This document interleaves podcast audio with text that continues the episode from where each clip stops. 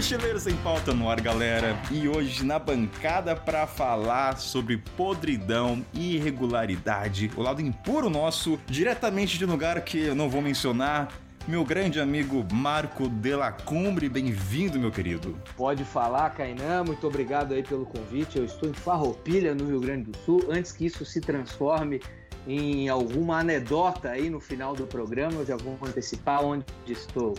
Né? Estou aqui com a Nega Véia, no sul do Brasil, rincões do Brasil, Serra Gaúcha, falando aí para todos os ouvintes internacionais do Mochileiro Sem Pauta. Uma honra estar aqui com vocês de novo, rapaziada. E a dupla de sempre, diretamente, o careca mais lindo desse YouTube. Pode falar careca, Richard? Rapaz, a careca é a chave de entrada, né? É aí que a galera me reconhece na rua. Esses dias eu tava aqui no. Tava aqui no Ibira, cara. Deu, foi deu uma volta, o cara olhou pra minha careca, minha careca brilhou em relação ao olho dele. Pô, você é vida de mochila. Eu falei, reconheceu a careca, não foi? Ele falou, reconhecer a careca, né? É isso, meu irmão.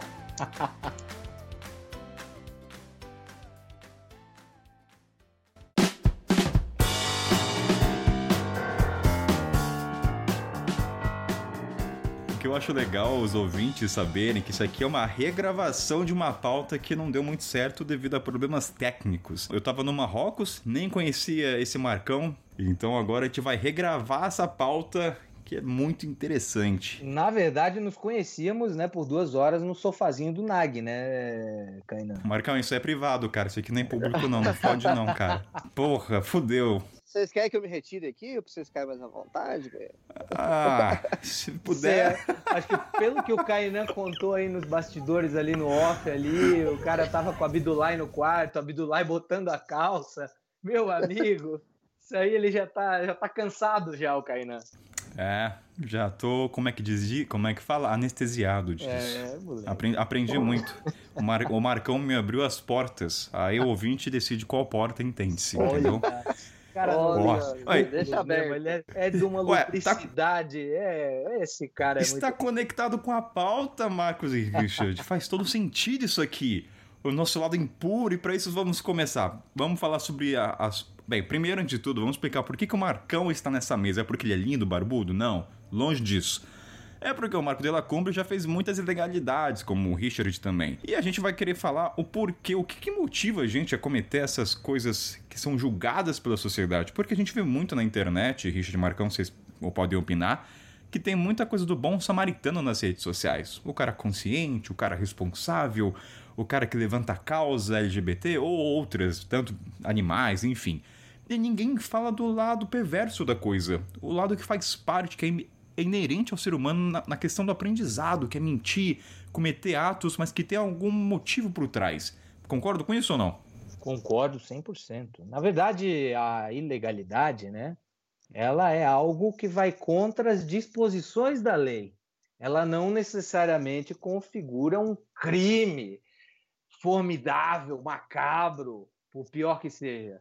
Ele, a ilegalidade, às vezes, ela é só uma, às vezes, uma contravenção ou uma vontade que você tem, uma vontade inconsequente de praticar algo que não necessariamente vá é, causar um dano enorme para algo ou alguém, né, Kainan? Mas hoje em dia a gente tem que estar tá muito cauteloso quanto à patrulha aí que está cerceando né, os direitos das pessoas de simplesmente é, fazerem o que dá na telha sem causar demais estragos, né, meu?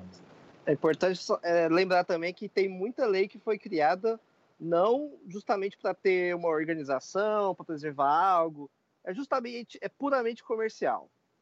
Então, é puramente para alguém ganhar dinheiro, sendo que é, a gente está aqui na mesma terra, vivendo sobre o mesmo ar, respirando as mesmas coisas. Então, tem algumas leis assim que ela não, não necessariamente foi feita para criar ordem. Então, acho que tipo assim a consequência é muito menor e é muito criada para as pessoas simplesmente ganhar dinheiro. Então, há de, há de se avaliar cada uma das leis.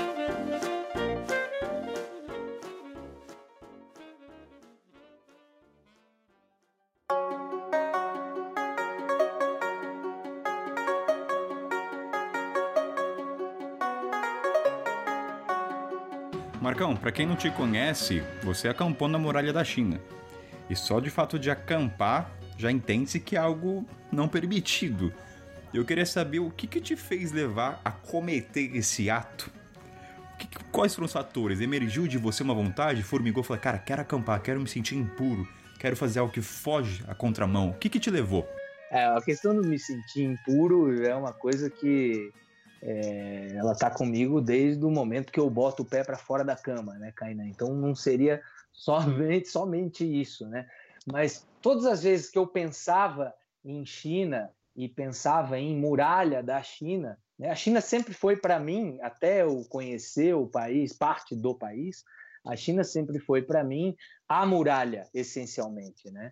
E como eu já sabia e muita gente sabe que a muralha da China, especialmente, é um local, um local, os vários locais em que você tem acesso à muralha, ela é um local completamente abarrotado de turistas, certo? E para viver experiências é, é aconselhável que você, experiências realmente genuínas, é aconselhável que você acabe é, desviando dessas hordas turísticas. Né? Então, para mim, é, a muralha da China foi é, um desafio, como, por exemplo, acampar no Atacama, né? que também não é legal, mas ele, né, se você não faz isso com uma empresa devidamente credenciada, não é legal, mas é, eu escolhi como parte de um desafio. Porra, tô aqui na China, tô aqui na muralha da China, quero fazer algo diferente, é, sabendo né, da ilegalidade, mas também me conhecendo e sabendo que eu não causaria dano algum. Até porque algumas empresas são credenciadas para fazer esse tipo de serviço. E aí bate naquilo que o Richard falou. Eu acho que deve haver o controle, né? É, justamente para que, assim, se você autoriza uma multidão a fazer a mesma coisa que eu fiz, é, com certeza isso daqui a pouco vai causar um dano é, quase que irreversível numa, numa obra que é aí milenar, né? É, como a muralha da China. Então é preciso que haja esse controle. Mas eu me conhecendo e agora eu estou falando de uma maneira totalmente egoísta, né? E eu sei que todos nós aqui, Kainan, eh, Richard, nós sentimos isso. Porque nós sabemos, eu sabia desde o primeiro momento que eu não causaria nenhum efeito é, danoso à muralha da China quando eu estava lá. Então eu simplesmente é, comecei a pesquisar, abri o um mapa, vi por onde eu pod poderia entrar e aí eu vou contar no decorrer aí dessa entrevista como eu fiz, né? Se isso vier a, a, a, pauta. Não, por favor, eu acho que o Rich quer comentar, eu queria Não, favor, que você discorresse podicamente depois. É, por mim, acho que já estava na história já, a gente já ia... É uma trilha para você, Marcão? Música de China para você. Maravilha. Como eu ia dizendo, foi como parte de um desafio e um, parte de uma coisa para fazer uma coisa diferente para mim, é, para me superar, é, e para eu ter história para contar, eu sou um caçador de histórias. E eu sabia que esse seria é, viria a ser, virá a ser um, um, um enredo bastante interessante para um livro futuro, para um conto futuro. Né? Eu estava de volta da Coreia do Norte, eu estava em Pequim, e, bom, eu tinha mais 20 dias na China, e eu abri o um mapa, abri uma cerveja e aí você sabe que a coisa flui. Talvez o Caína não saiba, saiba porque ele, ele é abstêmio. Mas o Richard conhece muito bem o poder da cerveja numa Opa. mesa com, com ideia, em, em mover algumas ideias. É. E aí eu abri o um mapa e comecei a pesquisar, e eu vi lá um, um dos lados da muralha da China que não era é, tão abarrotado de turistas, e também comecei a pesquisar uns vilarejos que, pô, a muralha da China é, é imensa. Eu não vou nem é, cair na besteira de falar nos números aqui, mas são milhares de, de quilômetros percorrendo a China. Então, num dos pontos, eu decidi é, que eu ia chegar é, por mim mesmo em um vilarejo em que eu poderia alcançar a muralha da China no topo da montanha é, por meio de uma trilha lá, né, que não era sinalizada, inclusive é, lá na entrada era havia uma placa do governo dizendo que era um acesso é, que não estava permitido para turistas ou qualquer outra pessoa. Ou seja, você já foi advertido, então. Eu fui advertido já, tenho foto dessa placa e né, tem esse registro. É, muito bem, eu estava em Pequim. No momento que eu decidi fazer isso, eu fui, comprei uma barraca e pensei, vou acampar na muralha da China. Vou contar essa história, vou é, botar mais um tijolinho no meu legado, né? Que a gente leva da vida é o deixa na vida para né, a posteridade é o legado e as coisas que você viveu. Né? Então eu decidi fazer isso, imediatamente comprei uma barraca e eu estava num albergue em Pequim é, e havia um, um, jovem, né, dos seus 19, 20 anos, chinês, que viu eu montando e desmontando a barraca uma noite antes. Comecei a ver se estavam todos os equipamentos da barraca para eu acabar não me metendo numa furada lá, lá em cima. E estava tudo ali, comecei a dobrar. Ele perguntou, cara, o que, que você vai fazer? Falei, cara, vou acampar na muralha da China. E esse chinês, na hora, ele arregalou os olhos, ele ficou igual eu. Né? Ele não ficou mais com olhos de chinês. Ele ficou, cara, eu nunca fui lá. Eu quero ir com você. E aí eu falei, aí eu, no meu ponto de vista, eu achei Primeiro, achei que. Achou o parceiro le... do crime. Não, eu achei o parceiro do crime, exatamente. E outra, o cara era um cidadão local. Talvez se fosse ali um alemão, um francês falando para mim que queria ir, eu ia dar, eu ia sair pela tangente e ia falar, não, não sei se eu vou e tal. Mas era um cidadão local. E aí ele falou para mim, e a gente estava se comunicando pelo celular, pelo um tradutor simultâneo que ele tinha no celular. Ele não sabia falar inglês. Né? Nada? É, eu vou chegar no final da história, Kainan. E aí, e aí você está me perguntando isso porque você já sabe o desfecho dessa história. E... Não, pior que eu não lembro, Marcão. Pior que eu não lembro, cara. Mas vamos, cara, vamos, que... vamos dizer, vamos especular que o chinês não falaria, não falaria nada de inglês comigo até então. E eu, na minha inocência, achava que ele não sabia falar nada. Mas enfim, ele começou a falar para mim via o tradutor simultâneo, né? Nós naquelas dificuldades, porque vocês bem sabem que o tradutor simultâneo ele ajuda, mas não ajuda. E aí ele falou: não, eu servi o, o, o Exército Popular da China, bababá. Eu pensei, porra, eu vou com o Rambo Oriental para a muralha da China, nada vai me acontecer aqui, meu amigo. Inclusive, se os canas me pegarem, eu tô com o cara do carteiraço aqui do lado, vai estar vai tá tranquilo. Foi uma forma de eu me tranquilizar, mas eu também ter um tempero a mais na história que eu queria contar. Entendeu? Porque você vai buscando isso. Ia ser muito interessante terminar essa jornada com o chinês. Mas o chinês, infelizmente, quando chegamos lá no, no, no ao pé da montanha, no vilarejo, onde só tinha, sei lá, três, quatro velhinhos é, arando o arroz, é, a plantação de arroz lá, com dois, três dentes na boca, Tava eu e o chinês. O chinês olhou para a montanha, olhou para mim e começou a balançar a cabeça. E no, no, no, no, no, e no, no, no, no, no. E eu falei, pô, cara, eu pensei comigo, porra, chinês, eu comprei mantimento para nós aí, para essa noite, para hoje, não sei quantos quilômetros nós vamos andar. Eu comprei água, água pesa. Ô, meu amigo, pega aqui essas águas, joguei tudo no peito dele, cara. Água, bolacha, botei tudo, porque eu não ia caminhar sozinho, né, cara, com aquilo tudo. Eu não precisava daquilo tudo. Então, e aí ele ficou assustado, ele falou: não, não, não, beijinho, beijinho. Ele ia voltar para Pequim. Eu falei assim: você fica à vontade, você pode voltar, eu vou subir a montanha e vou e vou até o destino final. E aí ele voltou, ele não estava entendendo nada do que eu estava falando, ele estava só vendo que eu, eu não ia desistir. Ele entrou no, na, na van, na senhora da van que, eu, que a gente conseguiu para que nos levasse até lá ao pé dessa vila. Ele entrou quando a van estava saindo, fiquei olhando assim, foi uma cena de filme. Isso é, eu sou zoado até hoje pela, pela galera que me, me, segue já desde esse tempo, em 2017. Então foi uma cena de filme.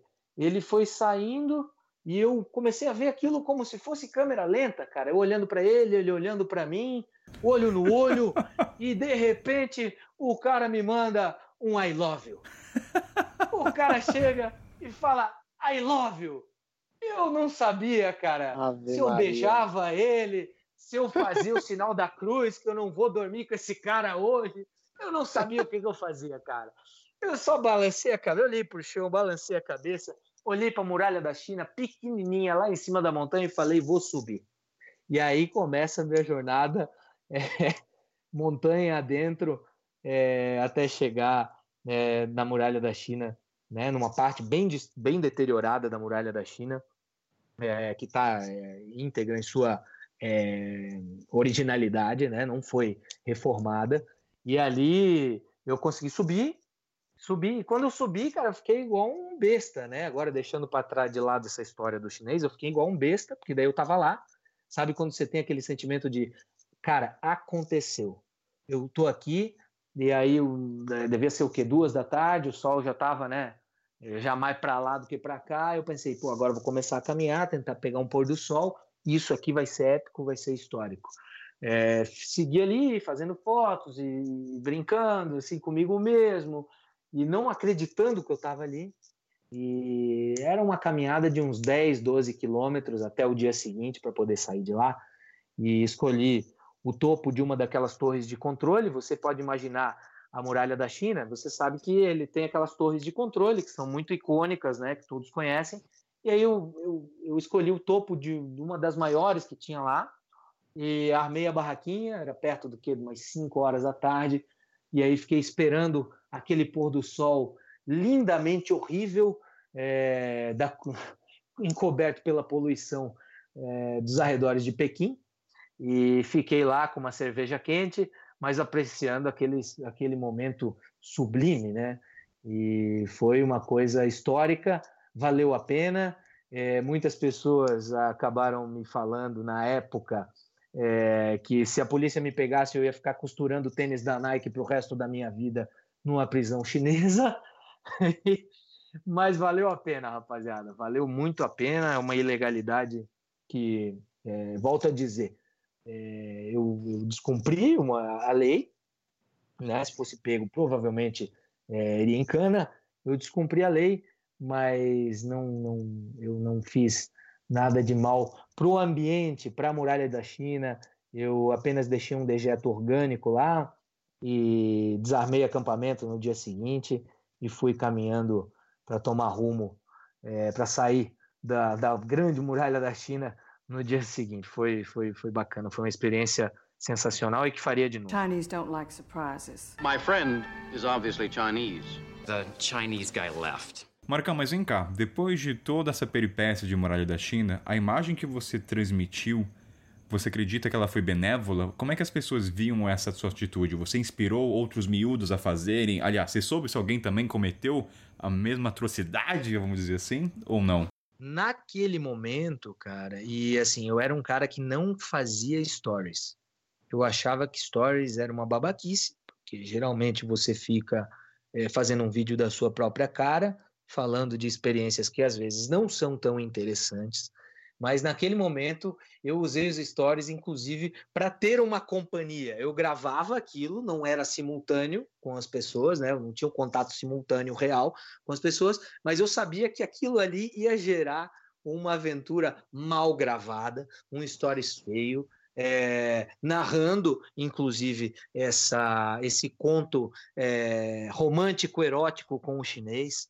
E, e aí eu, eu decidi documentar a maneira mais natural possível, que é que acabou se tornando uma marca é, no meu Instagram, né, como caçador de histórias, e acabei documentando isso dessa maneira super natural. E acabei naquele momento é, me tornando conhecido por esse feito, né? por uma parte das pessoas que foram, você sabe, vocês que geram conteúdos, vocês sabem, você faz uma coisa muito diferenciada, uma pessoa que vê, ela transmite para outro e isso vai se ramificando e você é, acaba se tornando conhecido pelo feito. Então, as pessoas que começaram a seguir começaram é, a, a tecer eh, comentários super elogiosos, né? É, essas gírias que tem hoje para exaltar uma pessoa, porra, cara, você é o picão, você é o raiz, você é não sei o quê. Isso eu recebi muito e recebi de forma é, muito calorosa, gostei bastante. Tive apenas um problema, cara, acho que foi numa numa comunidade, comunidade não, né? Olha como o cara tá tiozão. Um desses grupos aí de Facebook, aí de chineses, alguns brasileiros que moravam lá começaram a me xingar, falaram que você fez foi ilegal, e essa, essa ladainha é, purista, né? Essa ladainha é, que a gente sofre é, diariamente aí dos ultrassensíveis, né? E de, das pessoas quererem é, sempre cagar uma regra para cima de você.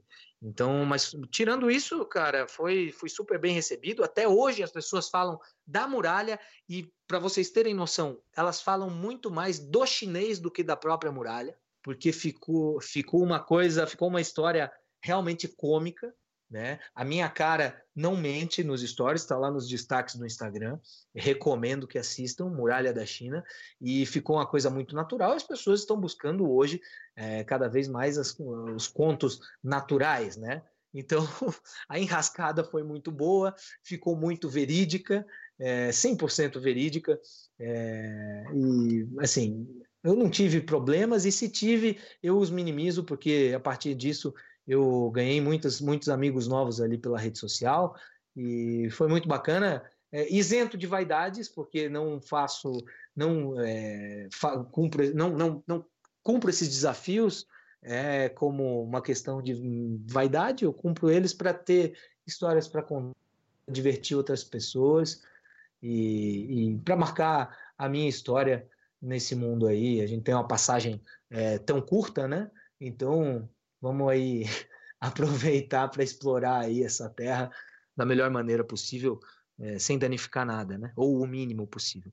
Então, assim, o que eu tive é, de represália quanto a isso foi muito ínfimo perante é, os, elogios, né? A forma calorosa como o meu, digamos assim, ato foi recebido pelas pessoas que me seguem. Chinese don't like surprises. My friend is obviously Chinese. The Chinese guy left. Bom, acho que esse aí, cara, é até um. Vocês lembram daquele caso do, do casal da Dinamarca lá que fez sexo em cima da pirâmide, mano? Sim, sim, eu Porra, esse caso foi sinistro, né? Porque aí não, não, não basta fazer o um negócio, ainda fizeram a exposição, né? Eu acho que é. a galera a galera pega alguns atos nossos, assim, porque eu lembro que teve uma galera que teve uma galera que foi falar também sobre isso, né? Falar que, tipo, que era um ato legal, que você é um grande formador de opinião, que você está incentivando as pessoas a cometerem atos legais, né? Você caiu na blitz da galera, não caiu? Ah, cara, não, não, tem como, né, Richard? Ah, qualquer um de nós aqui, por mais é, comedidos, o Kainan tem um estilo um pouco mais é, puritano, não no mau sentido da palavra, mas o Kainan é um cara mais reservado. E ainda assim, Pô, o Kainan é um cara super formal, cara, super delicado nas palavras, no trato com as pessoas, mas ainda assim ele, ele cai nessa blitz, né? Richard, você, você, pô, cara, você tem um, uma gama aí de seguidores aí, cara, que se você começar a se importar muito com eles também, você não vive, você deixa de ser o Richard, né? Que é um cara super despojado aí pelo que a gente acompanha nas redes sociais. Eu já tenho, ah, eu tenho personagem, eu crio um personagem nos meus livros que é extremamente passional, que é ele não está ligando muito para o que vão pensar, mas ele faz autorreflexões e ele também se condena, mas eu deixo para me condenar nos meus escritos, porque se eu, se eu me condeno, eu posso condenar outro também e tornar essa a, a minha literatura um pouco mais é, seduzente, né? Não? Então, assim, cara, se a gente ficar é, se colocando de mais pudor, nada vai ser tão interessante. Mas essa blitz aí, da, do, essa, é, essa blitz do politicamente correto, ela pega inclusive o Kainan. Então o pessoal tá querendo jogar pedra. A história do que o Marcão tá comentando é sobre a maconha, certo? Só para confirmar. Exatamente. Vou dar o contexto para os ouvintes. Quando eu tava no Malawi, galera, eu, eu, tive, eu tava num projeto e um dos meus hosts, ele era tesão e era Rastafari, consequentemente fumava todo dia um beck. Aí um certo dia eu vi ele fazendo um trabalho de madeira, um tabuleiro, e eu vi que ele estava colocando folhas de maconha. E falei, cara, que interessante isso, né? Eu nunca imaginei que o cara ali poderia estar tá exportando. Aí ele falou que ele coloca ali e manda pra Holanda. E aquilo me atiçou. Eu falei, cara, eu quero entender o processo, como é que funciona, onde é que você pega para como é que o cara compra de você todo o sistema. Aí ele falou, Kainan, vou te levar lá no topo da montanha, falar com o dono do, da plantação, e ele sabia que eu era jornalista. Ele falou, vou perguntar para ele. Aí a gente foi lá, uns 40 quilômetros. Aí ele falou: Olha, esse aqui é o Kainan meu amigo, blá blá blá. Aceitou. Passei duas semanas trabalhando no corte, no manuseio, entendendo como funciona Tava trabalhando, entre aspas, com dois velhinhos, um casal de velhinhos que cuidava dos netos, numa casa bem simples. O que, que acabou acontecendo? Duas semanas depois, como eu era o único branco na região, eu era a atenção mesmo que não fosse para trabalhar na plantação. Acabou que esse um certo dia chegou uma viatura da polícia e vieram até minha direção. Aí eu falei, fudeu, né? Agora eu tô encrencado. Me colocaram no carro e me levaram lá pra cidade. Me colocaram numa tipo uma cela, vai, uma cela, era só um, uma cela e começaram a me interrogar no inglês muito nível baixo. Aí naquela hora vem a questão da mentira, que você tem que saber mentir. E como eu já tinha mentido outras vezes por, ter, por ser jornalista, na hora eu falei que eu era biólogo estudando planta para medicina alternativa. E o que caiu? Os caras acreditaram. Só que eu falei, bem, tô na cela. Fudeu. O que, o que acabou acontecendo por destino? O meu host, por acaso, apareceu na delegacia, sem saber, porque eu não falei quem ele era, porque eu também não queria condenar o cara. Eu assumi as consequências disso. Aí quando ele olhou para mim e falou, Kainan, o que, que tu tá fazendo aqui, cara? É para você tá a 30 quilômetros daqui da cidade. Aí eu falei, fulano, eles me pegaram e... Aí quando os policiais viram que o meu host me conhecia, eles começaram a dar risada. Daí eles falaram, você conhece garoto? Falei, conheço, é o Kainan, ele tá comigo. Aí os policiais na hora abriram a cela. Aí eu falei, cara, o que, que tá acontecendo aqui? Assim, eu tava preso. Resumo da história em questão de, da questão da, de ser preso. Os policiais me pegaram porque eles estavam com receio de eu reportar a plantação e afetar, afetar a economia local sendo que essa planta, que é a Golden Marijuana, ela gera um fluxo econômico muito alto para a região. Aí nisso eu falei, bem, vou contar essa história, porque a minha intenção é mostrar uma realidade que o pessoal não consegue enxergar, você estando lá. Aí quando eu contei, uma galera, pô, é legal, eu expliquei o motivo de estar tá ali, entendeu? Conhecer, as... que nem o Marcão, caçador de histórias, entendeu? Tá mais próximo da realidade. Aí vem uma galera, o puritano, né, ou o pessoal muito extremista, pô, você foi pra África aprendeu só a traficar droga, ah, é isso que você aprendeu, tá exportando pra Europa, seu merdinho. Eu falei, é claro que foi uma minoria, assim, que nem o Marcão falou. Entre 10 comentários, dois foram desse tipo. E aquilo me afetou no começo. Até liguei pro Marcão, mandei uma mensagem, falei, pô, Marcão, tem uma galera me atacando, cara, falando que tudo que eu fiz foi errado. Não foi fácil lidar no começo, porque eu me senti uma pessoa errada, não deveria ter feito aquilo. Mas depois, com o tempo, é, filtrando né, o motivo, falei, cara, eu deixei claro para as pessoas que o motivo de estar ali é ter empatia pelo casal, entender que ali eles plantam para obter melhor, um melhor salário para os netos. Não tem nada a ver com tráfico no Brasil, são duas realidades muito distintas. Então a ilegalidade para mim, esse ato de cometer um crime, vamos dizer, é ter empatia do contexto daquele lugar. Então já fiz outras coisas que no Brasil não daria para se aplicar. Mas o problema é que a gente está falando aqui são esses puritanos, as pessoas que mal são totalmente morais e éticas das redes sociais, que não conseguem entender o outro lado da moeda. Então, assim, como é que eu teria essa história? Como é que eu conseguiria entender sobre a plantação de maconha? Como é que eu conseguiria entender a vida daquele casal se eu não fizesse aquilo? Não teria como. E aí pode até estar conectado, mas como você concorda, com o lado jornalístico. Tem o off. Eu nunca falei para ninguém o nome do meu host, nem pro Mar... ninguém, ninguém sabe. Eu, eu tenho um compromisso com isso. Então essa linha que divide entre a ilegalidade e os valores, ela é bem sutil. Não sei, concordo com isso. Não, exatamente, exatamente. E aí, e aí a gente volta naquilo que a gente já conversou algumas vezes em off, Kaina. Por exemplo, e aí se você vê é, uma reportagem de um jornalista que se infiltrou é, no cerne ali, cara, no, no covil de uma organização criminosa, ou de uma torcida organizada muito violenta, que isso já virou filme, inclusive, ou é, no, no, caso aí, sei lá, numa plantação de, de, de, maconha ou de coca, alguma coisa, e esse jornalista ele se insere naquele meio para trazer o, o, o, jornalismo real, né, o jornalismo gonzo, onde ele, ele se coloca como personagem da história. E aí, se você está num veículo aclamado, você você fica imaculado por ter feito algo assim. E você não, é, mas você é o Kainan. Você é o Kainan. Eu sou um cara que não tô na Globo, então não a tá, pessoa me condena. Exatamente, exatamente. Seu poder de difusão é reduzido, você não tem uma marca forte é, por trás de você, então você é, é mero objeto de inveja. Porque as pessoas que acabam fazendo isso, que dedicam o tempo delas para isso, são pessoas que, por seus comentários, atestam as suas incapacidades. A inveja é o atestado de incapacidade. Eu sou incapaz. Quando eu invejo alguém, eu estou dizendo para mim mesmo e para quem está me lendo que eu sou incapaz.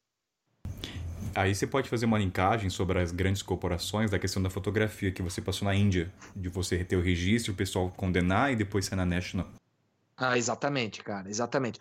Em 2014, estava em Varanasi, é, eu tinha acho que 27 anos na época, né? E eu estava em Varanasi, pô, Varanasi, para quem não conhece, são, é, é, uma, é uma das cidades mais velhas do mundo, e são vielas super estreitas, não passa carro, passa quando dá moto, e gente, defuntos, é, defuntos carregados nos ombros das pessoas, seus entes queridos, indo para os gates de cremação. Então, Varanasi é uma das cidades mais antigas do mundo, e para quem não conhece, as vielas de Varanasi, quando, quando muito, dá para passar uma vaca não tão gorda e uma moto junto e pessoas carregando seus defuntos, né, seus entes queridos, é, a caminho dos gatos de cremação para fazer toda aquela cerimônia ali que a gente já, já conhece, é, à beira do rio Ganges. O que acontece? Quando eu fui lá, havia um, um como se fosse um, um coreto e, em meio a muita madeira, porque daí os caras comercializam essa madeira para as pessoas queimarem os corpos, e é como se fosse uma máfia. Varanasi tem uma máfia é, bastante grande lá, nos padrões hinduístas, né? E aí eu, eu subi nesse coreto e eu tinha uma vista é, privilegiada ali para um gato de cremação é, que são vários, né? Não sei nem qual que era, são vários gatos de cremação. E eu tinha uma vista privilegiada ali e comecei a disparar várias fotos, porque, vamos lá, todo mundo aqui concorda que é algo muito incomum e é muito legal de ser documentado. E aí veio, e aí isso vai bater lá com o que o Richard tinha falado de algumas regras que são criadas para que pessoas explorem comercialmente algumas coisas que são super simples veio um cidadão, um rapaz, meio metro, é, brigar comigo e falando que eu não podia tirar foto, que se eu quisesse tirar foto era proibido e aí eu teria que pagar alguma coisa. E aí você já sabe que se eu estivesse ilegal, ele também estava, porque ele estava querendo uma grana, querendo me extorquir ali por causa de uma foto.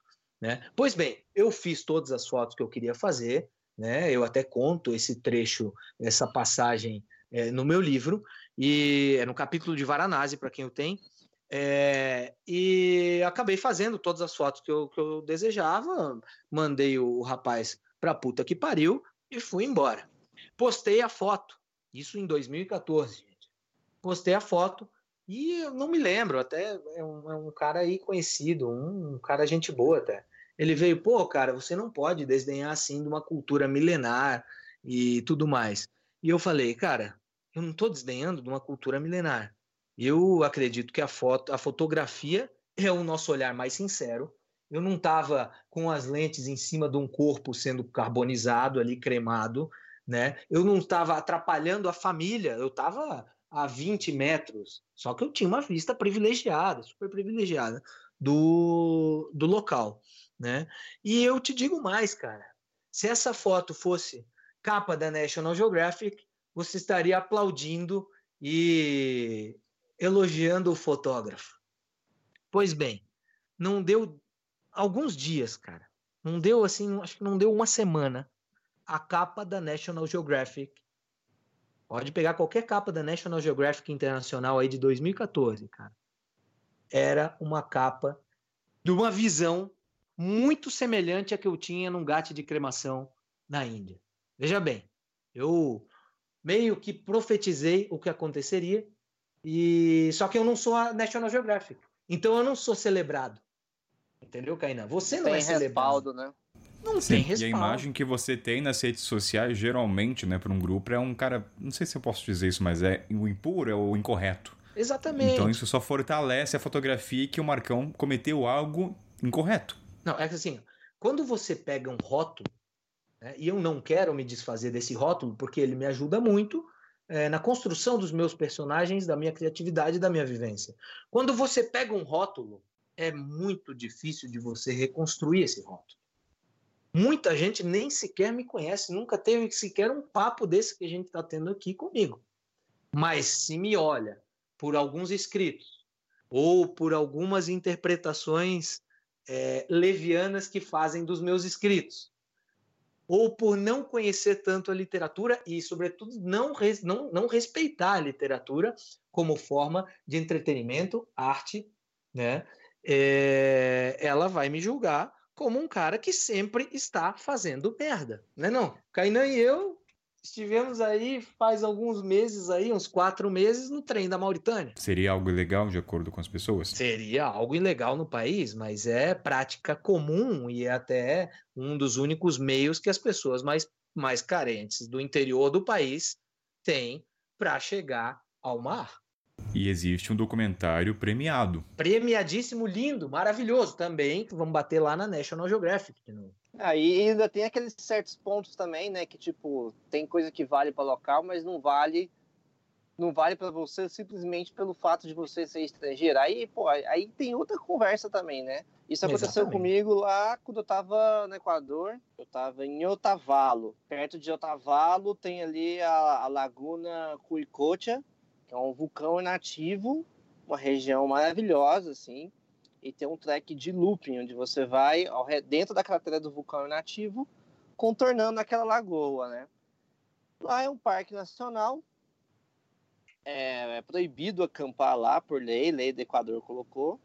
Só que, cara, os locais acampam direto. Então você troca uma ideia com o local lá, eles, eles falam até mais ou menos que altura, onde são os pontos, assim, onde você pode acampar. Então já é uma prática. É, não é tão comum assim, mas já foi muito mais comum, sabe? Mas a galera que gosta de trilha, esse tipo de coisa, ainda faz. Agora, o pior foi quando eu descobri que tem propriedade privada dentro do Parque Nacional e tá tudo bem. Entendeu? Então tá tudo bem. Se eu tenho dinheiro, é. eu sou um político do Equador, eu coloco a minha casa de varaneio dentro do vulcão inativo.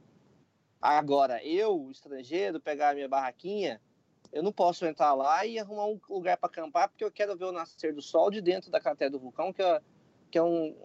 Pô, vou recolher o meu lixo, entendeu? Eu tenho noção, consciência.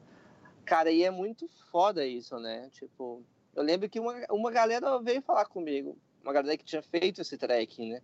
Pô, lá tinha um monte de placa falando que eu não podia acampar, não sei o quê. Você não acha que isso é meio é contra? Você tá influenciando mal as pessoas? Imagina se todo mundo fosse lá acampar. Eu falei, cara, se todo mundo fosse lá acampar, vamos acampar no quintal das casas que já estão lá, das casas de veraneio gigante, tá ligado? Exatamente, exatamente. Porra, cara, entendeu? É um ato tão simplista, assim, perto de uma dimensão. Agora, o que mais me deixou levemente irritado foi a galera tratar o, o, o meu blog, o meu humilde blog, Vida de Mochila, como se fosse a National Geographic, né? Uhum, é como, uhum. a partir do momento que eu acampasse ali, eu ia trazer um desequilíbrio para o país Equador que mal recebe brasileiro, né? Sim, é, pelo sim. amor de Deus, né? Vamos combinar, gente. Tem nesse caso, nesse caso, Richard, que você fez e foi fantástico e acho que você deve fazer de novo, assim como eu devo fazer de novo a muralha da China, é, é uma questão, cara. E aí você trazendo que tem propriedade privada, ou seja, quem tem dinheiro pode, entendeu? É aquele aquele pode, mas não pode. Se você tem é, um rostinho bonito, um, um, dinheirinho, pode subornar alguém, você pode, entendeu? É uma questão de pessoas como a gente fazer, não fazer justiça com as próprias mãos, mas fazer justiça com a própria coragem e com a própria uhum. inconsequência. Quem está bancando isso somos nós, entendeu, Richard? Quando eu me exponho a um certo grau de perigo ou a, a, as penas da lei, o problema é meu. Eu não vou incomodar ninguém. Eu não vou fazer vaquinha para ninguém me tirar da cadeia. Eu acho que pessoas como nós, nós temos que bater no peito e bancar os atos ilícitos que a gente acaba cometendo por gostar de aventura. E Exatamente. ninguém tem nada com isso, irmão. Eu tô pensando aqui da questão do trem da Mauritânia, porque acho que em nenhum momento, só o pessoal entender, eu fiz o trem com o Marcão porque o Marcão é fanático por trem e eu topei. Era mais a questão de estar com alguém junto, aventura. Mas, Marcão, me corrija se eu estiver errado. Em nenhum momento dos histórias a gente falou que era ilegal. Hum, eu acredito que não. Acho que não. Porque a gente, assim, é legal, assim, se for ver na. Pelo pessoal fala, né? Mas em nenhum momento a gente utilizou de ilegalidade para alavancar ou talvez inflar um ego aí inconsciente, que eu acho que passou, nem teve nada disso. Ah, eu, eu acredito que não, cara. Eu acho que era mais mesmo da porra louquice mesmo é, de dois idiotas ali tomando chuva no meio do deserto. Eu acho que é mais por esse coração.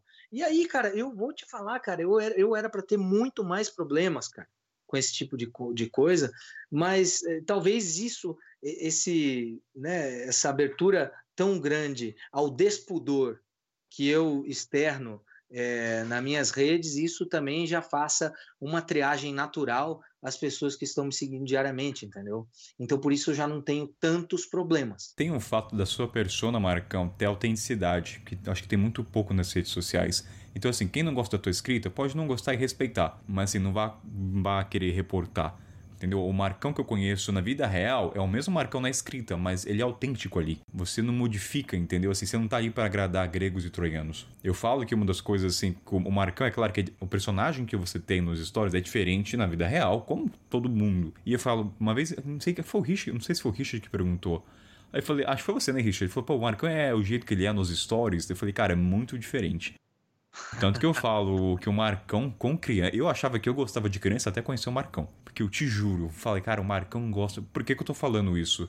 A imagem que o Marcão passa através da escrita é muito diferente da pessoa. Tô certo, Marcão? Sim, cara, sim. Até, é, eu tenho essa, essa, vamos dizer assim, essa licença poética de criar personagens, Kainan. Então, cara, por mais que a minha vida seja uma vida interessante, de as pessoas que olham de fora, nossa, esse cara viaja pra caralho, pega ali o meu feed, olha, num dia o cara tá na África, outro dia o cara tá na Patagônia, por mais que a vida pareça interessante, eu, como escritor, tenho o dever, e você também, como escritor, nós temos o dever de tornar essas vivências ainda mais interessantes, cara. Porque nem todo dia, ah, o pessoal, né? Inclusive eu já fantasiei isso muito tempo na minha vida. Nossa, na estrada todo dia é um dia diferente, você não sabe. Cara, pera lá, tem dia que não acontece nada, vamos ser sinceros, ou as coisas chegam muito fáceis para você. Chinese don't like surprises. My friend is obviously Chinese. The Chinese guy left. Tava falando sobre isso, Marcão, para conectar com a parte das, das pessoas que julgam nas redes sociais, que daí vem na parte do bom samaritano. Uhum, uhum. Porque a escrita do Marcão, ele não representa quem ele é, a pessoa que ele é na estrada. Então as pessoas tomam aquilo como predicado de quem é o sujeito. Marcão é aquele cara preconceituoso, racista que odeia gay. Aí eu tô falando isso pra... Mas é, eu tô falando isso para conectar com a história do Abdullah, que aqui em Senegal, que eu acho é de muita pertinência falar sobre isso. Uhum. Porque o que a gente escreve, no caso do Marcão, que tem a escrita literária, gente, saber dividir quem é a pessoa que escreve, o autor, e o que é escrita. Aquilo não representa. Eu tô falando, não tô defendendo aqui o Marcão, não, gente. Não é isso. Eu tô falando que eu conheço, entendeu? Não tô aqui pra puxar. Como é que fala? É babar leite. Então eu acho que seria pertinente falar sobre. Leite, cara. Ah, não veio. Não veio. Porra, é essa? Não, Kainan, cara, não veio palavra na minha cabeça, Cacilda. Kainan, ah, Cacilda aí, ó. Tu, é. tu tá muito tempo fora do país, cara. Eu já falei pra ti que você tem que voltar. Tu vai fazer quatro anos de África, tu só não tá nego, cara. Porra, cara, tu não Mas... sabe nem as expressões, cara. Vai te prejudicar, cara. Qual que é a expressão? É babaleite? Baba não, babá. Babaú, cara. Porra. Porra, Kainan. Mas então, vamos voltar à parte séria aqui. Que eu queria que você contasse a situação, se você quer falar do texto que você escreveu e que gerou uma repercussão e que de uma certa forma te afetou sobre os puritanos das redes sociais. Tem uma massa ignóbil que é um pouco mais articulada realmente, mas eles são bem articulados para o mal. E eu acabei fazendo um, um, um texto super bonito. Eu estava saindo do Senegal. O Senegal, para mim, não foi um país tão especial quanto o país, mas eu deixei eu enterrei parte do meu coração, inclusive aí onde você está, ainda aí em Capsicrim, é, na casa onde você está, é do nosso amigo Abdullah, que muita gente que acompanhou e que está ouvindo agora sabe de quem eu estou falando, é, que teve a sorte é, de ver aquela foto bonita do Abdullah abraçado a Biju, que é a filha adotiva dele, numa chuva, perto de uma casinha bem simples, aos moldes aí africanos é, ocidentais, né? Lado ocidental da África. E assim, cara, fiz um texto que foi, eu não vou nem chamar de texto, cara, foi uma declaração de amor a esse africano aí que é nosso amigo Abdullah. E aí a patrulha ignóbil do politicamente correto, né, é, que são especialistas em trucidar é, reputações, é, veio para cima de mim. E aí, por uma né, uma veleidade, né? Ou seja, esses caras são super imprudentes, né, na interpretação de palavras, são super desrespeitosos à literatura, porque eles não estão acostumados a, a isso, talvez. E aí me execraram. E aí me chamaram de racista. E aí me chamaram de homofóbico. E, e, assim, o texto é um dos textos mais lindos que eu já escrevi em toda a minha vida. E, provavelmente estará no livro que vou escrever sobre esses dias é, de África, em que Kainan também tem uma participação incrível. É, mas e isso me deixou muito triste. Também está documentado lá nos destaques dos stories. Os stories estão servindo para alguma coisa, diferente do que eu pensava lá em 2017. Estão me ajudando bastante a documentar né, esse legado. E aí eu fui passar ali. Claro, é evidente que quando uma pessoa te xinga, é, fala coisas que não condizem com a sua real personalidade, você fica curioso para saber quem é essa pessoa né, que está me apontando o dedo. E na época, a época, a pessoa acabou formando um exército, né, de o exército de, da salvação é, ultrassensível, né? Formou um exército, imagino eu, que foi em alguns grupos de Facebook, grupos de WhatsApp, uma militância aí formada é, por uma meia dúzia, começou a denunciar todos os posts que eu fazia. E aí, arbitrariamente, o Instagram é, decidiu deletar os meus posts e ameaçar de extinguir minha conta permanentemente. Isso me é, prejudicou bastante. Caralho, o Instagram, eu tenho todos os prints, Richard, e visto que o Instagram hoje é a maior forma que eu tenho para divulgação do meu trabalho, do meu livro, entendeu? Das minhas vivências. E é e é um trabalho gratuito. E essa pessoa nem criou um canal de comunicação, ela foi direto pro ataque. Não, ela é. simplesmente foi pro ataque, cara. Se essa pessoa vem falar comigo mesmo depois do ataque, eu ia recebê-la super bem. Mas já foi atacando. E aí eu fui ver quem era a pessoa. Né? É, vamos ver como que eu posso falar aqui. A pessoa, é, pelo que vi, era uma pessoa que nunca havia estado na África, mas era engajada em lutas pró-minorias. Então era uma pessoa que parecia ser muito infeliz em suas fotos cinzas em Berlim, em Paris, mas na África que ela tanto defendeu ali com unhas e dentes, eu não vi ela em nenhum momento. E aí era um menino, um menino rico branco, no caso eu, que estava lá há 15 dias na casa do meu amigo Abdullah, tomando banho de balde, limpando o cu na mão pura, que era o racista, homofóbico, misógino e todos os outros, os outros istas que essas pessoas imputam a todos aqueles que não concordam com suas ideias. E, na verdade, na hora não era nem concordar com ideia nenhuma, era apenas um texto literário. Não havia opinião alguma. Havia apenas. Era uma expressão de amor num contexto, só que Exato. eu acho que ela focou nas palavras que chamam a atenção, que era gay, tesão, e ela focou nisso e ela interpretou por esse lado, esse viés. É o analfabeto funcional, que exercitar a hermenêutica.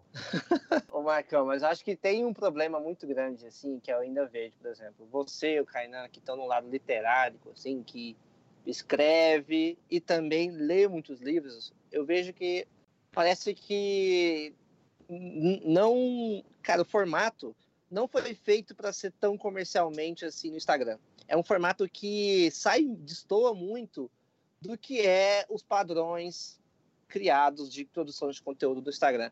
O Instagram, ele vem, cara, mesmo, mesmo você tendo seu estilo, a partir do momento onde você quer, você ganha certa relevância e, ou você necessita ter um certo alcance, você vai ter que se adaptar a jogar as regras do Instagram e no final vai estar tá todo mundo fazendo a mesma coisa que é botar a bunda e colocar um versículo, um versículo bíblico, entendeu? É um molde, é, é um molde, né? Richard? É um molde, cara. É um molde que, tipo, vai travando a gente, né, cara? E é muito chato, porque quando você tenta criar algo que, que, que é mais, sabe, onde você cria um cenário que sai dessa caixa, a galera não entende, mano a galera não entende. Parece que é tipo é criado um padrão onde você não pode colocar Por exemplo, eu lembro, eu lembro de uma menina, cara, eu não lembro se ela tava, ela tava criando no Instagram, eu não lembro qual que era, mas ela contava casos, ela recebia histórias e ela narrava as histórias como se ela fosse a pessoa que participou daquela história. E, uhum. mano, a galera começou a atacar ela como se ela fosse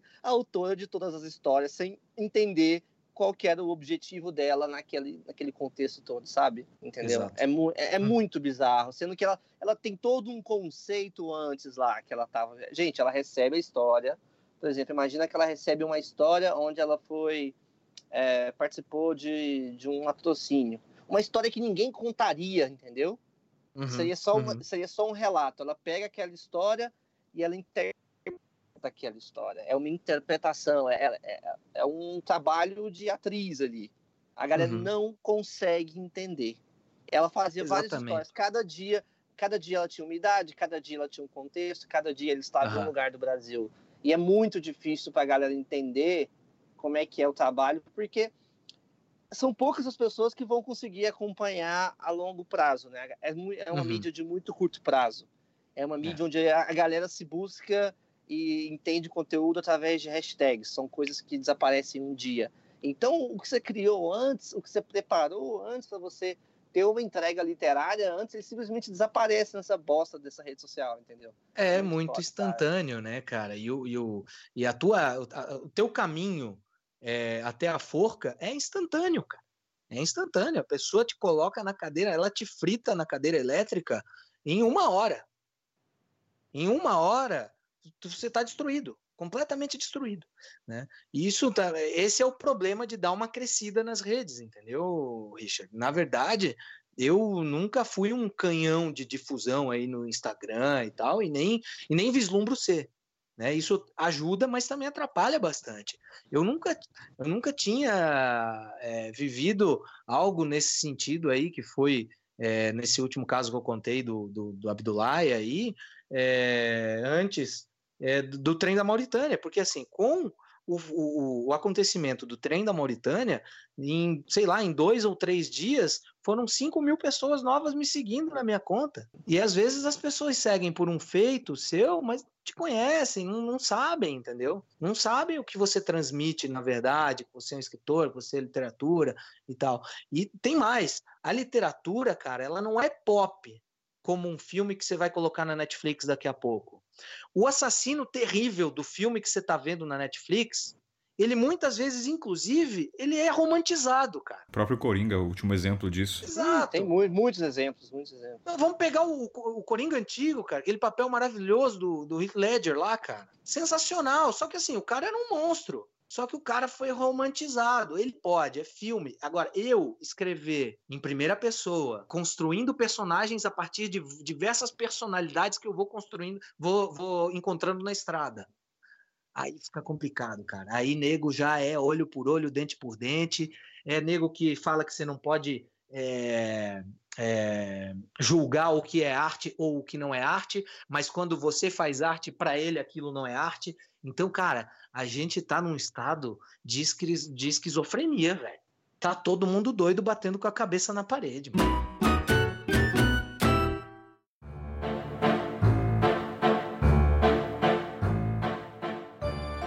Vocês estão ligados, vocês conhecem a trilha de Paranapiacaba, né?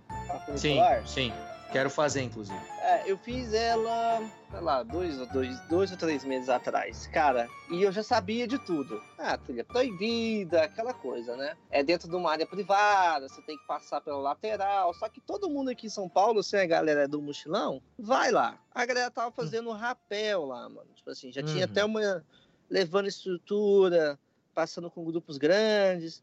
Pô, aí eu entrei num desses comboios e fui fazer a trilha. Fiz a trilha, fotografei, papá. Aí fui escrever, cara, e eu sou um cara muito didático para certas coisas, né? Então tem certos lugares que eu gosto de explicar como se chega, outro tipo de coisa. Cara, esse lugar eu falei, velho, a blitz do politicamente correto vai me encher o saco. Assim, eu não vou nem falar, eu vou só postar lá e vou escrever sobre outra coisa, entendeu? Eu não tava nem. Eu nem fitei em produzir conteúdo que levasse pessoas até lá. Mano, uhum. postei, postei uma outra foto minha, curti como um bom mochileiro. Não fiquei, não fiquei na caçanoide de fazer conteúdo, né?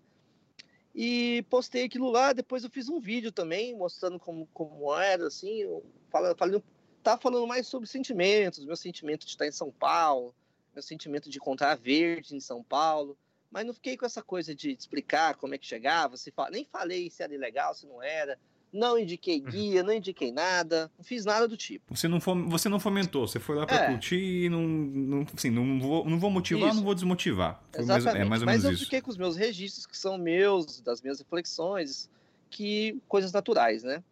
Passou um tempo, cara, acho que foi mês passado, um, um cara morreu lá. O cara escorregou e caiu no trilho. Mano, a galera veio um mês depois falar comigo. Olha, você tem que prestar atenção, esses lugares perigosos, onde você indica as pessoas. Eu falei, caralho, velho, cara, depois, cara, ninguém sai do meu pé, tá ligado? Cara, e, e, e, dessa vez ainda, eu falei assim, pô, cara, eu vou, vou jogar o jogo. Eu vou abrir mão da minha personalidade, eu vou abrir mão do que eu gostaria de fazer para atender os puritanos de plantão aqui, porque eu não quero ficar discutindo sobre isso. Mano, não adianta. Não adianta, entendeu? O cara uhum. morreu, todo mundo veio falar comigo. recebi uns seis directs. Um, alguém descobriu meu WhatsApp no grupo de mochileiro e veio falar comigo também. Eu falei, cara, qual a necessidade disso, velho? Tipo assim. Não, é como mano, se você fosse responsável pelo ato do cara, né? É, mano, o cara, o cara aparentemente ele era guia lá, ele levava a galera, ele escorregou, mano, entendeu? Ah, e com certeza deve ter mais mortes, mas que a mídia ah, abafa, talvez. Ah, mano, mas eu, assim, morre mais gente com acidente de carro, dirigindo bêbado, fazendo coisa do tipo, do que fazendo, andando lá na funicular. Mano, a galera vai aos montes lá, velho. Não é assim também. E o cara tava ciente também. Tava, cara. É tipo, ele sabia. Mano, se ele levava pessoas lá, ele, teoricamente, ele já sabia dos riscos. Entendeu? Eu acho que é tipo assim, é legal ó, você tá levando uma galera para lá, por exemplo, esse cara era guia, então provavelmente ele ganhava um dinheiro para levar a galera lá. Pô, falar, ó, é legal, é assim. Se você tem altura, vertigem, escorregou, você cai. Mas é igual na rua. Você tá, no, você tá na faixa de pedestre. Tá chovendo.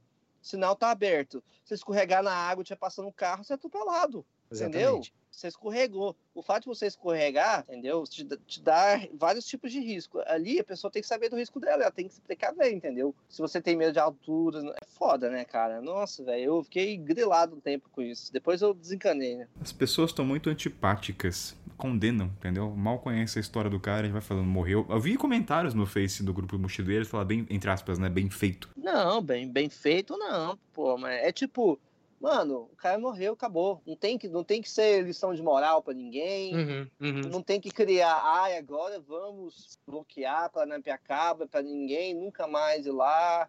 Mano, acho que é tipo assim, se, se tudo é jogado com sinceridade, a ponte tá parada lá desde 1800, tá caindo aos pedaços, entendeu?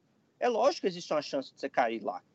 Você tá a 80 claro. metros de altitude, você tem chance. Se você coloca, se, se você vai pra sacada, sua sacada não tem telinha, você tá tomando uma cachaça, você também tem chance de cair, entendeu? Exato, exatamente. É, porra, agora. Mas essa questão do bem feito, cara, como né, um juízo feito pelas pessoas, é, isso aí é inevitável, cara, para pessoas que estão né, se aventurando sempre. Sempre vai ter isso, cara. Ainda mais agora que as pessoas condenam muito o uso das redes sociais, mas não param de usar. Então, muito é tipo, ah, você foi lá por uma foto. Ah, você, porra, cara, tá, se o cara foi, deixa o cara, foda-se, entendeu? E aí é, a galera condena a pessoa depois de morta, cara. É uma dupla, é aquela parada, sabe quando você tá assistindo um filme e aí o juiz chega pro caboclo e fala assim: eu te condeno a duas é, penas de, de prisão perpétua. Porra, velho, o cara já morreu. Você dá mais uma? Entendeu, cara? Chinese don't like surprises. My friend is obviously Chinese. The Chinese guy left. Atrelado a esses tópicos, tem duas coisas que a gente poderia falar, que é sobre o cara vegano e vegetariano nas redes sociais e a questão LGBT. Vocês gostariam de falar sobre isso, Marcão? É... Tem história, não sei. No caso de vegetarianismo e vegano, eu lembro que eu fiz uma postagem, não sei se foi uma postagem ou um stories falando o motivo de eu começar a bater animal. E assim, para quem não sabe, galera, já bati, sei lá, tem um currículo aí de 50 galinhas, 3 gados, ajudei na vaca, bezerro, um monte, tudo no facão. Tem um motivo por trás disso. Eu tava num contexto tão diferente, que é no continente africano, em tribos, que eu falei, cara, isso aqui é normal dia a dia. Aí eu lembro que uma galera veio, ah, mas Canel, você teve a opção de não querer matar. Puta, aí comecei a sentir o que que eram esses moralistas da internet, que até então nunca tinha... Começou pelo lado da comida, tá? Não foi questão da maconha primeiro. Daí eu falei, como é que eu vou lidar com isso? Como é que eu vou explicar pro cara que o cara da família que eu tô só tem três pratos ao ano? E quando tem carne, é um supra-sumo. Primeiro que é, é, é, muito difícil. Gente que viaja ainda tem uma distância maior para entender o que acontece na África. Imagina essa galera que só tá lá de, militando do sofá, tá ligado, cara? É muito complicado, mano, trazer essa realidade assim. Eu acho que é dois mundos tão, tão longe, assim, que eu acho que eles não conseguem nem se comunicar a ponto de, de cada um ter certa empatia, tá ligado? Eu acho que, tipo assim, você, mano, três anos, quatro anos na África, você também não vai entender os problemas do cara, tá ligado? Que tá aqui militando, esse tipo de coisa.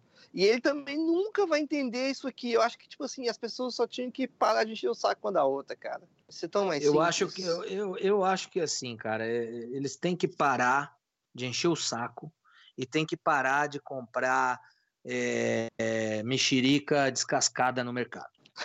Vai ser Nossa. muito melhor pro planeta, entendeu? Porque é de uma insignificância, cara. Essa galera é de uma insignificância sem tamanho, velho, entendeu? Eu tenho que começar a entender que o Kainan, lá na África, quando ele faz isso, quando ele mergulha de cabeça numa experiência, ele tá buscando um sentido para a vivência dele, cara. E para reportar isso de uma maneira que isso se eternize, cara. Eu acho que, como eu, o Kainan não tem aquele slogan, né, que é bastante clichê em redes sociais, que é assim, a primeira coisa que um cara que faz uma conta na rede social e vai viajar, a primeira coisa que ele quer, inspirar pessoas. Tomar no cu inspirar pessoas, cara. Eu não inspiro ninguém, cara. Eu não inspiro ninguém, cara. Eu só vivo por mim. Essas pessoas que estão falando que você, sendo o teu coach de viagem, que você tem que ai, ir atrás dos seus sonhos, né? Contando narrativas bonitas e tudo mais. Isso aí, cara, sai, que é tudo picareta, gente. Eu não, a única pessoa que deixa de viver por mim é a minha mãe, cara. Esse resto de galera que tá falando, que quer te ver viajando, que quer ver tu é, no topo da pirâmide, que quer ver você realizando teu sonho, indo nos lugares fantásticos e vendo as experiências que ela viveu, ó, presta atenção, meu irmão. Ela tá passando o sonho alheio no crédito. É o teu sonho, tá passando, tá usando o teu sonho para comprar o dele. Entendeu? É o que eu costumo dizer, cara. Essa galera que tá usando rede social para falar que inspira, ó, pode tirar, pode tirar a máscara aí, cara, que por baixo não tem nada. Não, e a real é que, tipo, a galera tem que. O que, que acontece também, né, mano? Ah, o enquadramento é tão bizarro, cara, que as pessoas estão. Se uma pessoa não tem um sonho dela, se ela nunca parou para pensar em si, buscar alguma experiência que gera autoconhecimento, ela começa a terceirizar o sonho de outras pessoas. Exato. Aí começa Exato. a virar um bando de robô, tá? Cada, tipo assim, mano, viu uma galera perguntar coisa para mim de, de, de, viagem assim, eu falei, mano, eu não sei, cara, eu não te conheço, eu não consigo te ajudar a, a fazer certas coisas sem eu ter um conhecimento sobre quem é você.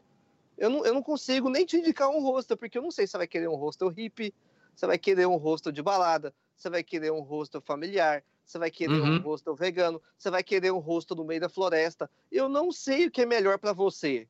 Você tem que pesquisar em vários canais, não só em um. Não pode estar bitolado só em um. Acho até legal você gostar mais um pouco de uma outra pessoa, mas ser bitolado não dá. Mano, não dá, cara. Usa, usa essa ferramenta a seu favor. Tá tudo na mão, né, Richard? Tá é, mão, cara. cara. E aí tá você vai se e aí você vai se descobrir, você vai fazer o que você quer. Você não precisa pegar um roteiro de uma outra pessoa e seguir. Até porque o roteiro, vamos combinar, né, gente? Pelo amor de Deus. É, Mas tudo bem. É, é, é não dá. Cara, nossa, eu, eu, né? eu tô cada dia mais frustrado com isso, assim, porque eu tô sentindo que muita gente que vem conversar comigo tá buscando um, um cara que eu não sou. Aí eu falei, cara, provavelmente o que eu estou apresentando na rede social, não, ou a leitura que as pessoas estão tendo, não é de quem eu sou. E sendo que eu, eu acredito que eu estou fazendo o que eu sou, entendeu? É muito foda, cara. Porque, mano, eu não sei fazer roteiro CVC, tá doido? Eu não sei fazer é, isso. Eu... é, cara, você tem que analisar aí onde, onde é, é aquela pergunta clichê, né? Onde é que eu tô errando? Onde é que eu errei? Né, cara? E às é. vezes você pode achar aí nas, nas tuas atuações passadas até alguma coisa que possa tá te levando ainda a isso, né, cara? Mas não, não é uma coisa é descabido, né? Eu até comentava esses dias aqui com a minha mulher, cara, eu falei assim, cara, ainda bem, agradeço muito por isso, que eu estou completamente descolado do atual sistema aí de viajantes, cara.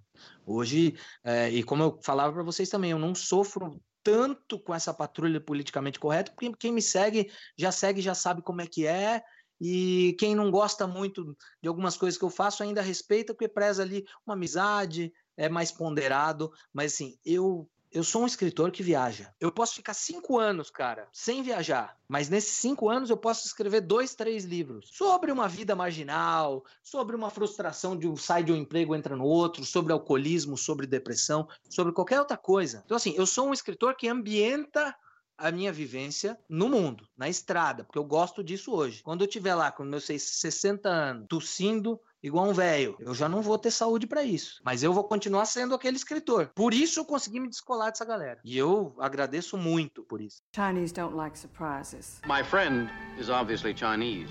The Chinese guy left as pessoas não chegam até você, que é diferente, acho que é do Richard, pelo tipo que ele posta de dicas de roteiro? Cara, a, às vezes até aparece, cara, mas é tão raro que eu acabo ajudando, entendeu? Tipo assim, eu trato muito a galera como amigo, e é assim que, para mim, na minha concepção, tem que ser. Tipo assim, porra, eu só sou um cara que tem uma, uma, uma vida no Instagram ali que bota meus textos, é só isso. Se fosse Fotolog, ia ser Fotolog. Se fosse Orkut, ia ser Orkut. Então é só isso, cara. Eu me, eu me simplifico bastante. Às vezes me prejudico por causa disso, mas eu prefiro assim porque é mais real. Ah, eu, eu mano, eu, eu gosto de ajudar as pessoas. Eu acho legal ter a rede social para você incentivar e mostrar que viajar é mais simples do que é vendido aí, entendeu? Eu acho que, tipo assim, uhum. é legal essa transição da pessoa que abre mão do agente de viagem e começa a pesquisar coisas por conta própria. Porque, mano, tem gente, velho, a galera mais das antigas, assim, que não consegue comprar um voo. É muito fora da nossa realidade? É, porque a gente já tá nessa pegada há muito tempo mas tem gente que é muito legal, que começa a pesquisar, beleza, se inspira uma coisa ou outra, e começa a aprender a usar as ferramentas para criar o próprio formato de viagem. Eu acho isso genial. Então, por exemplo, eu, eu gosto uhum. de ajudar esse tipo de pessoa quando eu vejo que é esse tipo de pessoa. Agora, vem uma galera fala assim, Richard, eu vou passar 10 dias no Peru. Olha aqui o meu roteiro, o que, que você acha? Mano, eu não tenho que achar nada, tá ligado? Mano, eu, eu vou dar pitaco nessas férias, mano. Primeiro porque eu não viajo de férias, entendeu? Eu não sei tem três anos que eu não sei o que é viajar de férias. Então não sei se você vai. Quem sou eu, velho? Quem sou eu, tá ligado? Ah, às vezes a pessoa tá desesperada buscando uma benção, né, bispo? É, é porque eu sou careca, né? Eu tenho aquela cara, né? Vou pintar a barba. Aquele frei franciscano. Bota uma sandalinha aí, cara, uma túnica.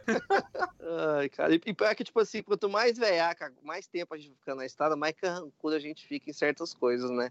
Mas, cara, eu, eu, me amarro demais quando aparece alguém e fala, por exemplo, Richard, você fez uma trilha X de dois dias, tô aqui procurando na internet, não tem nada, não tem nada, não tem nada. Me dá uma referência para encontrar o ponto de chegada da trilha porra, ajudo na hora, gosto, entendeu? A uhum. coisa é, é, bem diferente de analisa o meu roteiro. Porque, mano, se eu, tem que ser alguma coisa que eu consiga responder que o Google não responde. Se for alguma coisa que o Google responde, eu começo a ficar estressado já. Aí eu falo, mano, bota no Google, tá ligado? Eu não sou Wikipedia, sou uma pessoa, cara. Uma pessoa, como todo mundo, entendeu? Eu não sou melhor que ninguém, sou pior que ninguém, só tô viajando. E cada um viaja de um jeito. As pessoas tinham que entender isso.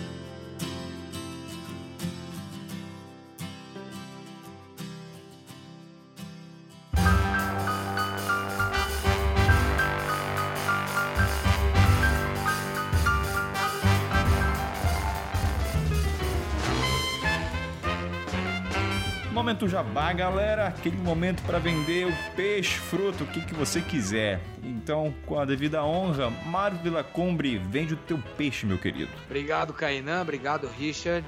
Eu sou Marcos Delacumbre. Instagram, arroba tudo junto. Sou autor do livro Um Drink numa Bota Suja de Lama, que narra a jornada intrépida de seis meses fazendo, causando confusões é, da Índia até o Sudeste Asiático, Camboja, Tailândia e todos os outros países ali daquele miolo. Espero que vocês tenham gostado do bate-papo e lembro sempre que no quesito ilegalidade pode ser ilegal para a lei, pode ser ilegal para o invejoso, mas para mim sempre é legal pra caralho.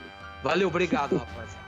Vai que é tua, Richard. Bom, eu aqui de sempre, né? O careca que vocês escutam. Lá no Instagram, arroba Vida de Mochila e no YouTube, youtube.com Vida de Mochila também, onde você pode acompanhar a minha websérie, 97 episódios aí, de Goiânia, Ushuaia, Ushuaia, México. Também tem a websérie Origens, uma volta aí de 9 mil quilômetros pelo Brasil afora, Chapada das Mesas, Jalapão, Transamazônica, tá tudo lá nessa websérie, tem mais ou menos 16 episódios e agora produzindo uma nova websérie que também vai cobrir o Brasil e também a América Latina. Essa aí eu não vou dar spoiler, mas tá ficando redondinha. Um abraço. E aqui o Kainan, a voz de sempre, lá no site norteonalsul.com, onde você consegue ver minhas peripécias, devaneios, ou no Instagram kainan.ito. E ouvinte, lembrando de enviar a tua história no mochileiro sem pauta.gmail.com pra gente ler as suas peripécias ao nosso modo de ser. É isso, gente. Beijo, valeu. Até o próximo episódio. Valeu!